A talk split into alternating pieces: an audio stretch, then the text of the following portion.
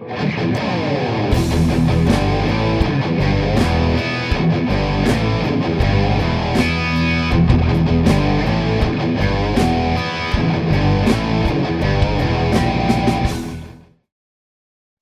bienvenidos a un programa más de A Tres Toques. Estamos aquí en el estudio Los Viejos Sin Que Hacer para hablar en esta ocasión en nuestra cadencia de programas. Vamos a hablar de la selección, de mi selección, en el programa especial donde vamos a tocar todo lo que sucedió en la semana de la nueva jornada rumbo a Qatar. Y pues bueno, no traemos buenas noticias, nos equivocamos para no variar en todos los pronósticos. Y pues bueno, la verdad es que fue una, decepción espantosa ver que de 3 de 3, Estados Unidos finalmente se lleva esa, esa tercia de partidos importantes, dos en torneos, la parte de la eliminatoria, pues la verdad es que fue una cosa eh, espantosa ver que no jugábamos a, nada y perdimos de esa manera, dejando de lado el tema del frío o del calor o como sea esa, esa circunstancia. Lo mismo pasó con Canadá. Eh, ahí también en una situación que hay que ser muy crítico con Paco Memo, en la situación de las salidas en escupir el balón, pero bueno, no vamos a crucificar al mejor portero de México eh, por un par de errores. La verdad es que se hizo mucho, mucha efervescencia. La verdad es que nos ha dado muchas más eh, alegrías y pues bueno, es un partido y listo, ¿no? Con eso, con eso vamos a arrancar, mis queridos viejos, sin qué hacer. ¿Qué les merece este par de partidos perdidos eh, rumbo a Qatar? Juan, te saludo. ¿Qué opinión tienes? Y en particular con tu experiencia en la portería sobre el tema de Paco Memo y más allá de, del patrocinio ¿no? que la escuelita de porteros de, Juan Bravo tiene aquí con la, con la producción. Hola Cris, eh, muy, buenas tardes, mi querido Troc, qué gusto estar con ustedes nuevamente. Y bien, como lo dices, Cris, pues no, no, no traemos muy buenas noticias, se cumplió lo que había presagiado el buen Oscar, que cuando yo recuerdo que cuando no lo dijo, como que tú y yo fuimos un poco irónicos con la situación de eso no va a pasar, Oscar, no vamos a perder con, ni con Estados Unidos ni con Canadá. Oscar nos lo dijo y mira, pues aquí está, ¿no? Se, se dio eh, esta, esta situación que no veíamos tan clara, se dio. Y me parece que, que es como para ponerse en verdad a pensar, ¿no? Porque si bien hay errores, hay errores ahí claros, pero me parece que, en ambos partidos realmente como equipo no mostraste algo, o sea, no, no mostraste fútbol, se vio un equipo totalmente falto de ideas, eh, una alineación con muy pocas variables, em, no sé si falta de compromiso los jugadores. Eh, el partido contra Estados Unidos eh, le, le, haces juego 45 minutos de alguna manera, pero en el segundo tiempo se te cae el equipo por completo, cambios extraños por parte de, del Tata. Em, y bueno, al final Estados Unidos concentrado, bien, bien este, eh, haciendo su partido, eh, ordenados como, como lo han venido haciendo. Y pues nos vuelve a ganar, ¿no? Nos vuelve a ganar de la manera en que, que nos lo ha hecho. Balón parado, remates de cabeza. Y luego viene el, el tema con Canadá, eh, amigos, que pues bueno, eh, igual, o sea, pareció, era un partido eh, bastante apretado, no, no había para, como que no, había una superioridad de Canadá, pero no estaba tan marcada, pero México realmente no estaba haciendo algo de, en la ofensiva. Y bueno, pues lamentablemente el, error de, el primer error de los dos goles de Paco Memo en este rechace, que, que bueno, eso me parece que ya es como que el, el final de varios errores que hubo en esa jugada, ¿no? Y como bien dices, no, no vamos a sacrificarlo porque si bien yo creo que por él hemos estado en la pelea en muchos partidos, ¿no? Entonces le tocó la, la, la infortunia de que fuera él y es lo ingrato de esta posición, ¿no? Como bien dicen, fallan los delanteros, eh, falla Chucky, Raúl Jiménez anda y sin embargo falla tu portero y es un gol, ¿no? Entonces, este, sí de, pensar, la verdad, de, analizar a manera profunda estos resultados, porque pues ahora te ponen una situación ahí complicada, ¿no? Del primer lugar que tenías ahora estás en el tercero y sobre todo que te ves muy inferior a, ambos rivales, tanto Estados Unidos como, Canadá. Entonces eso, es lo preocupante. Y, y, ahora, pues en enero prácticamente tienes ahí otros tres partidos y habrá que ver qué, qué resulta, ¿no? Pero sí me parece que solitos nos metimos en una situación muy complicada, Cris. Definitivo. El Oscar, además de, de, saludarte, varios, varios temas contigo y como lo decía Juan, la parte de los cambios, ¿no? Y estamos viendo lo que es recurrente, ¿no? En todos los técnicos, desde la situación ya tan manoseada de los cambios de y las decisiones de Mejía Barón, pasando por el Bofo, pasando por Ciña, pasando por todo el tema de cómo se aferran al clavo ardiente algunos técnicos y se mueren con la suya y pues de paso no es de que se mueran con la suya, ¿no? Sino todo lo que implica a nivel país para lo que nos representa un juego de la selección y que se pierda contra Estados Unidos, porque quizás Estados Unidos no le representa lo mismo, o, eso pensamos quizás por la situación de que no es su, su deporte principal, pero a nosotros nos arde muchísimo que, que, nos gane Estados Unidos, sea aquí o sea allá, y más en las formas. Pero esta parte de las necedades o no, o táctica del Tata, deberíamos de cuestionar su continuidad. Esa, esas dos preguntas te las dejo ahí de arranque. ¿Qué tal, Cris? ¿Qué tal, Juan? Mis buenos amigos y viejo sin qué hacer. Em, pues no, yo creo que no, no tendríamos que cuestionarnos nada por, por la continuidad del Tata. Tristemente, eh, estamos muy acostumbrados como, como fanáticos a analizar los partidos en base al estómago, ¿no? O sea, si ganamos somos los mejores, si perdemos somos los peores.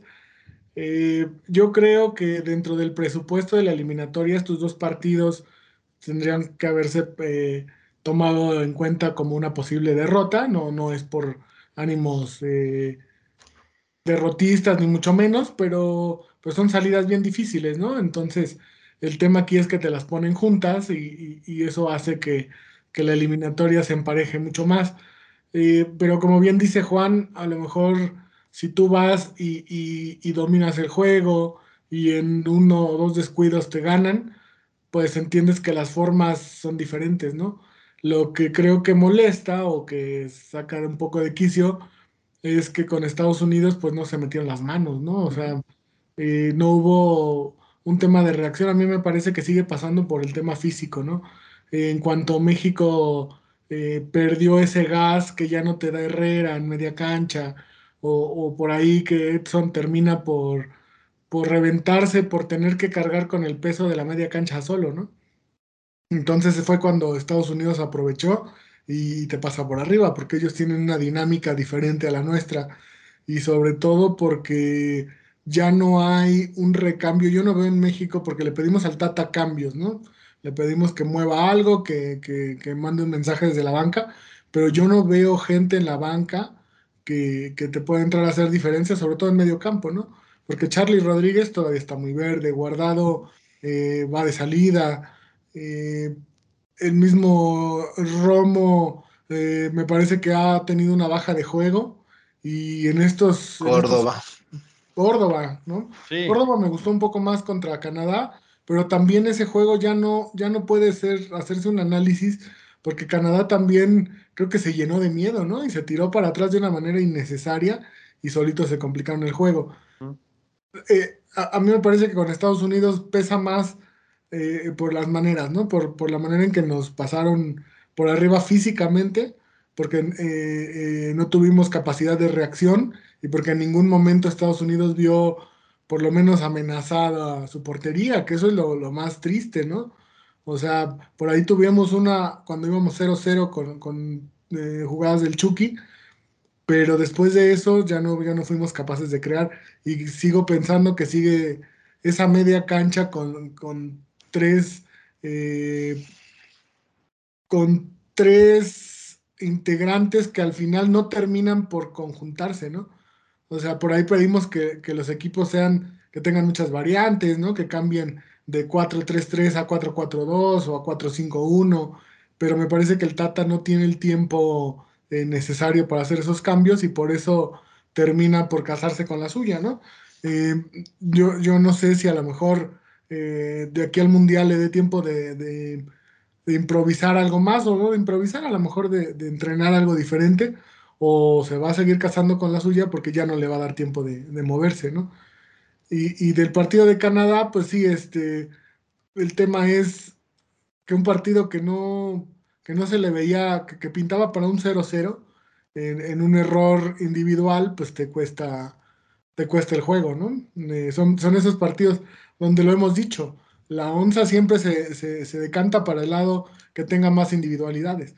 Del lado de Canadá, eh, el, eh, LAN aprovechó y, ganó físicamente el rebote del error que vino de Paco Memo, que nuestra individualidad, que tendría que ser los que dan la, la, onza de calidad, se equivocan y el rival aprovecha, ¿no? O sea, eso es lo que yo creo que le falta a México, más allá de que, de que esta vez se equivocó Paco y, se tiene que analizar como tal el error como cuando hace buenas actuaciones y analiza esa buena actuación, ¿no? No vamos a criticar una carrera por, por dos errores que si bien fueron puntuales, este, pues bueno, no, no es parte del juego, ¿no? Ahora se le exige a él, porque es un portero con mucha experiencia, que ha jugado en Europa, que ha jugado en buen nivel y que son errores, eh, lo llevo mucho al análisis con Jorge Sánchez, ¿no? Eh, nos quejamos de Jorge Sánchez en el tema de errores de, fútbol básico, ¿no? Y creo que el error del primer gol de Paco Memo es fútbol básico, ¿no? Un tiro difícil lo tienes, le tienes que dar salida hacia, hacia la banda o hacia la línea de, meta, ¿no? Y él dio el rebote al centro. En el segundo, pues es el error de toda su vida, que es no salir, ¿no? Yo por ahí escuchaba alguna vez un tema de, que si se caía el travesaño lo mataba porque no se mueve de la línea de gol, ¿no? Entonces, eh, no podríamos decir que todo está mal, tampoco decir que, que, seamos pesimistas, pero sí se viene un, un, periodo que, que, si contra Jamaica no se, no se sacan puntos, híjole, por ahí se puede complicar, poner cuesta arriba la eliminatoria, que es lo que decíamos que no había pasado, ¿no? Sí, no, espera, espera, ahora, ahora, vamos a eso. No, no, adelante, adelante. No, es que exactamente ahorita, antes de, de pasar a esa pregunta incómoda, quiero saber la opinión de, Juan sobre el tema de los jugadores, ¿no? Porque ahorita me parece que estamos atravesando una, pues, una sequía, ¿no? De buenos futbolistas. Estamos en esta parte de la transición generacional, al parecer. Pero en tu opinión, Juan, ¿qué jugadores deberían irse o ya no deberían de ser convocados? ¿No? En esta situación de que el Tata, como ya bien dijo Oscar, o se entendió así, no va a haber algún tipo de cambio. Al final, se podía tener presupuestado, más allá de que no nos guste. Pero entonces, volvamos a las bases. ¿Qué jugadores deberían de irse, ya no estar considerándose para los partidos de enero, Juan? Antes de pasar al tema ya del redondel con la parte de, del juego de Canadá y naturalmente si estamos o no en riesgo. Sí, pues mira, se me hace una, una pregunta un poco complicada por, por la situación de que eh, un ejemplo, por ejemplo, se, decía el tridente ofensivo que vamos a tener, ¿no? Y las expectativas que nos generaron y que nosotros mismos nos generamos con, con el Chucky, con Raúl y con el Tecatito, no, bueno, o sea, sentíamos que teníamos ya la delantera ahí de ensueño, ¿no? Que tanto. Y no hicieron absolutamente nada, o sea, no, no, no hubo tal conjunción. Por ahí tuvieron uno que otro chispazo individual y por ahí alguna otra pared este, de cascarita callejera que se aventaron, pero realmente no, no tuvieron, eh, digo, e, el, partido contra Canadá al final es de agallas lo que hacen, o sea, el gol que se consigue y, esas llegadas y ahí eh, fue más de agallas que de otra cosa. Entonces me parece que, digo, y, y, volviendo a la pregunta origen, pues no podríamos decir, estos tres no hicieron algo, pero pues no creo que los podamos dejar afuera, ¿no? La verdad yo creo que son me parece que yo veo un mal momento en la mayoría de los jugadores, Chris, independientemente de que, como bien decían, por ejemplo, un guardado que ya está de, salida, me parece que Héctor, Moreno está en la misma situación porque ya es un jugador que... Pero pues, por ejemplo, Héctor Herrera me parece a mí que es un jugador que, que lo que le está pesando es la poca continuidad que tiene en su equipo, ¿no? El no jugar en su equipo, pues aquí se ve totalmente reflejado. Eh, en la, parte de la defensa, pues estás ahí como que ahorita teniendo ese cambio, eh, porque estás jugando con, con este, con el Cata, estás jugando con este, el que era de Pumas, y, con Araujo, y, y, bueno, son jugadores que, pues que de alguna manera no habían jugado, no habían jugado juntos y pues ahorita estás en ese momento, ¿no? O sea, estás en esa situación de, de, que, del periodo de, acoplamiento que pudieran tener. Entonces, yo no, no veo tanto como, eh, no sé si dejar de llamar a ciertos jugadores, porque volviendo al caso de Guardado, Guardado me parece que es un tipo que te puede aportar en lo anímico, en la experiencia, ya no a lo mejor tanto en la cancha, ¿no? Pero sí te puede aportar eh, apoyando a, algún joven por ahí, pero no sé, yo, yo creo que eh, e, es complicada la situación y me parece que ahorita todos deben de, de, replantarse lo que, lo que va a suceder porque digo, ahora tampoco se le puede cargar todo al Tata, ¿no? O sea, definitivamente él, él, no estuvo en la cancha, en la portería, con los dos errores de Paco Memo, ¿no? Entonces, me parece que es un tanto difícil la pregunta y yo creo que más bien, más que pensar en a lo mejor jugadores que no, pues yo pensaría en replantear y volver a comprometer a todos en la medida de lo posible, ¿no, Cris? Sí, y yo creo que es como este lapso que va a haber entre un partido, bueno, entre estos partidos y los que vengan en, enero, porque no estoy hablando del amistoso molero nada más para generar dólares de, diciembre, eh, me parece que deberá ser un momento de reflexión, de entender qué se va a poder hacer, ¿no? Y si hay que convocar a alguien de los que no quieren convocarse, pues, analizarlo, porque ya vamos a entrar ahora, ya de, cierre de este, de este programa, Oscar, la parte que precisamente ibas a hablar hace un, minuto y por eso te, te, detuve.